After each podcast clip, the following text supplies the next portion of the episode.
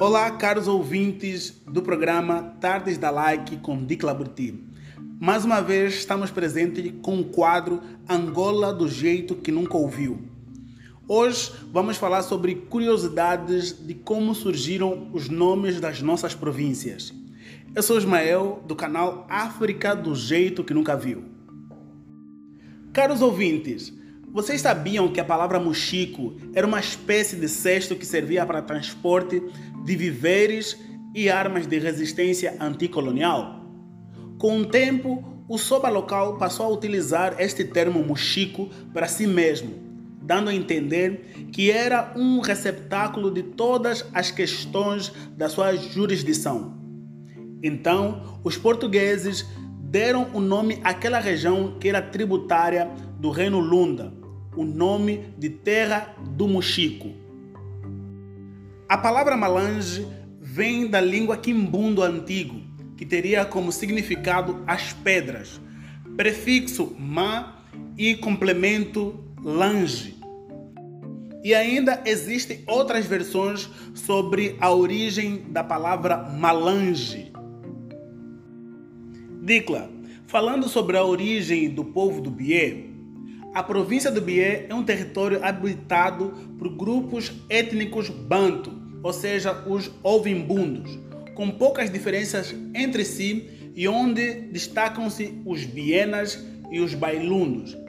Ainda neste ano, no dia 1 de maio, a província do Bié completa 100 anos desde a sua fundação em 1922. Sabias disso? Quanto ao turismo, a província do Kwanza Sul ela é famosa pelas suas pinturas rupestres da época do Neolítico e de ruínas antigas e fortificações como a Fortaleza do Ambuim, o Fortinho do Quicombo, o Forte da Quibala e a Fortaleza de Calulo.